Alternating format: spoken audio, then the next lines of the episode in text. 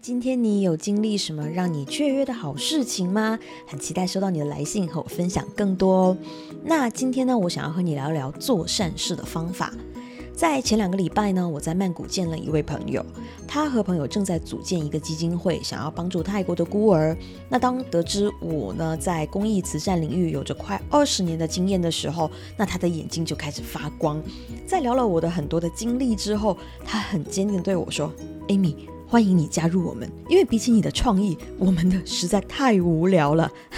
当然不是说谁的想法更好，因为好事就是需要有更多人去做啊，去用不同的方式来做啊，那才会有更好的效果啊。但是是什么能让做善事可以坚持下去呢？那这就是重点了。可能你会说有爱心啊，有实力啊，有时间啊。对，这完全正确，因为这是能让善行实现的最基本的条件。但是有没有发现，你好像越来越不会关注那些街头巷尾在面前会摆着一个大碗公，然后希望你给他一点钱这种善事了呢？最开始可能你会赶快掏出钱包，然后把零钱放进去那个大碗公里面，可是后来你几乎就无视这些碗公和这些人的存在了。那你宁愿去用这个零钱去买一杯让自己开心的奶茶，买个爆米花，看场电影，你都不想要把这个零钱捐出去。你可能会说，对啊，因为也不知道对方是真的还是在骗呢，我怎么知道他的钱会用去哪里啊？对，这就是问题的关键了，因为对方给你的是一种传统的捐助模式，他需要钱，你给他钱，你可能解决了他的这一餐，但是他的下一餐呢？而且你根本就无从追踪你的钱到底跑去了哪里，你感受不到帮助他持续进步的快乐，你没有参与感了。那也就不会有成就感，因为你的参与感仅仅是在给出钱的那一刹那，那几秒钟就结束了。换句话说，你只是觉得老天看到了我有做了一件善事，但是之后你就不再会有机会参与到这个人的成长里面，你也就不会有接下来的成就感，你也就会逐渐对这种模式的行善失去了兴趣。所以啊，这并不是你变得冷漠，这更加不是你的错。因为大部分人都会用这种最简单的模式来行善，而没有坚持下去的原因，就是因为不好玩。而真正的错误是太少有这种平台组织提供好玩的玩法，让你参与进来了。就好像你不喜欢玩猜拳，而游戏只有猜拳这一种的时候，你最终的选择就是退出游戏啊。就像那位朋友说的。我们的模式太无聊了。是的，朋友们的基金会也是想用这种模式给孤儿捐钱，但是他们也不知道捐钱之外还能做什么，也不知道要如何追踪进展。他们觉得流落街头的孤儿应该就是需要钱，于是那就给钱好了啊。再收到孤儿的一声谢谢，好像就够了。但是他也很坦白的说，这样的模式自己也不知道会坚持多久，因为这样的施舍很无趣。是的，其实公益慈善就好像是游乐场一样，它必须提供更多有趣的玩法，才能吸引到更多的年轻人加入。有人喜欢云霄飞车，有人喜欢摩天轮，有人喜欢卡丁车，而游乐场能吸引到更多人的关键，就是提供更多的品类和玩法，才能让有着更多不同需求的游客光顾。而一旦你有了更多的参与的机会，你才会有成功体验，甚至是挑战的成就感。才会吸引到你下一次继续来玩，而这就好像你需要知道你平时会把钱花在哪里一样，你做善事一样会期待想要知道你的钱跑去了哪里，又是否有被对方善用，对吗？所以呢，在二零零四年我开始做演出的主办方，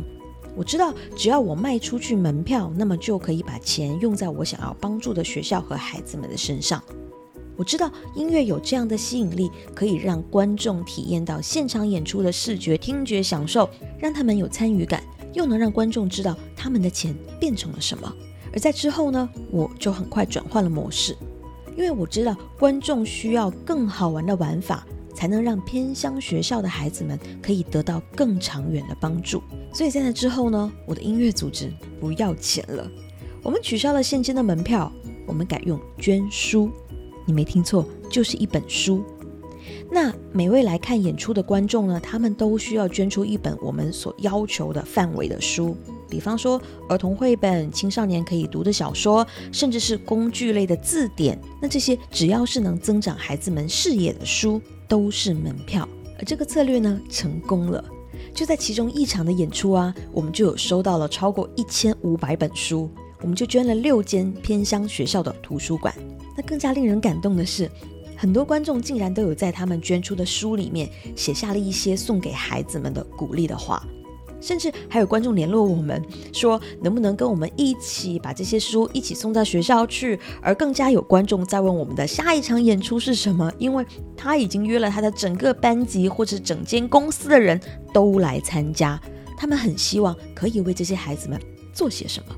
当然，我们设计的玩法还不只是捐书来作为门票哦，我们还邀请了每位来看演出的观众在签名簿上签名。因为多一个实名制的签名，我们就会捐出多一份营养餐给偏乡的孩子们享用。那这个捐餐的主题演出之后呢，我们的观众让超过两千位缺乏营养的偏乡的孩子享用了三个月的每日的免费营养餐。所以做善事啊，并不只是一味的给给给就万事大吉了。你希望你的善心得到善用，你希望你的初心得到好的结果。你有权利知道你的好心被用去了哪里，你更加有资格选择好玩的玩法，让你更加有参与感和成就感。而且你可能有自己喜欢的领域，有自己的专长，你希望可以有机会参与到现场的服务，让自己有更加难忘的善行体验。又或者是你的志向就是做慈善，你正在寻找一些好玩的玩法，又能长久做善事的方法，那这些都很棒。那么我就先来提供给你一些我很推荐的组织，你也可以多了解看看，再找到你适合的方式，你就一定会成功。以下呢是我想要推荐给你的几个组织，首先呢是联合国难民署，再来呢是联合国儿童基金会，还有就是无国界医生。那这个我想要解释一下。这个无国界医生呢，同样是分布在全球的组织。为了开发中国家或者是战乱的国家，他们就来提供医护的服务。他比较需要医护方面的专业知识和技能，所以如果你刚好是有这方面的知识、技术、兴趣，也想要参与的话，那不妨就来试看看喽。那再来呢，就是世界厨房，